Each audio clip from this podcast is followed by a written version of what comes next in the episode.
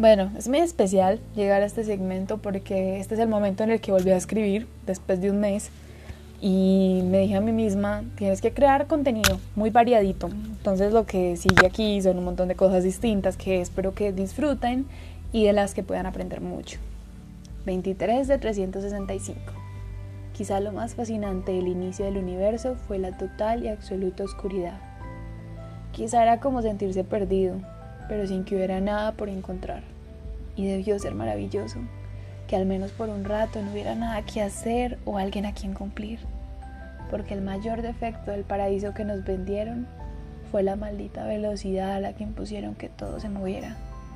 Porque el movimiento es arrasador y nos deja sin nada. Nadie sabe nada de nadie y todos nos tratamos como desconocidos, porque no nos dan tiempo de conocernos, nos dan tiempo de suponernos.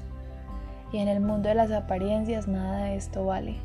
No valen las emociones, no vale tratarnos bien, vale producir, existir y sobrecargarnos. Y ese modelo está podrido y va caducado. En orden para sobrevivir debemos crecer.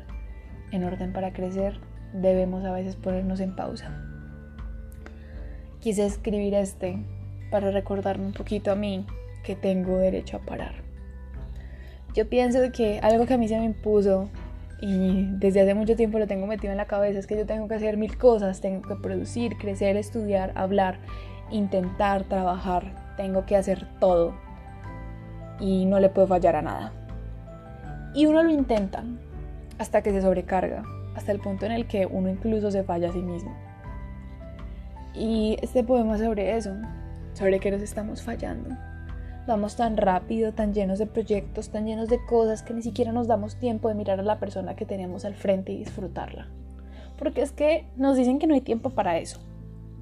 Nos dicen que no hay tiempo para conocer los empleados con los cuales trabajamos. Nos dicen que no hay tiempo para enamorarnos de la persona con la que pasaremos el resto de nuestras vidas. Porque siempre nos meten el constante acelere de que si no trabajamos rápido, que si no somos potencia, acción, amor y valores, todo al mismo tiempo, no vamos a ser personas exitosas. Y hace días leí, la persona exitosa no, no tiene nada interesante. La persona interesante es la que se arriesga a ser diferente. No es nuestro favorito el que es el mejor. Es el que se arriesga a hacer las cosas de una manera nunca antes vista. Y es verdad. Porque nos siguen impresionando las personas en la calle que deciden vivir la vida a su ritmo y dicen, no, es que yo no voy así y decimos, pero es que esta persona está totalmente fuera de lugar cuando es que esa persona tuvo el coraje de decir yo no quiero vivir mi vida así. Y es para tener en cuenta que podemos tener mil cosas, mil proyectos, mil sueños, pero siempre y cuando no podamos poner un ritmo que nos haga crecer, no vamos a llegar a ningún lado.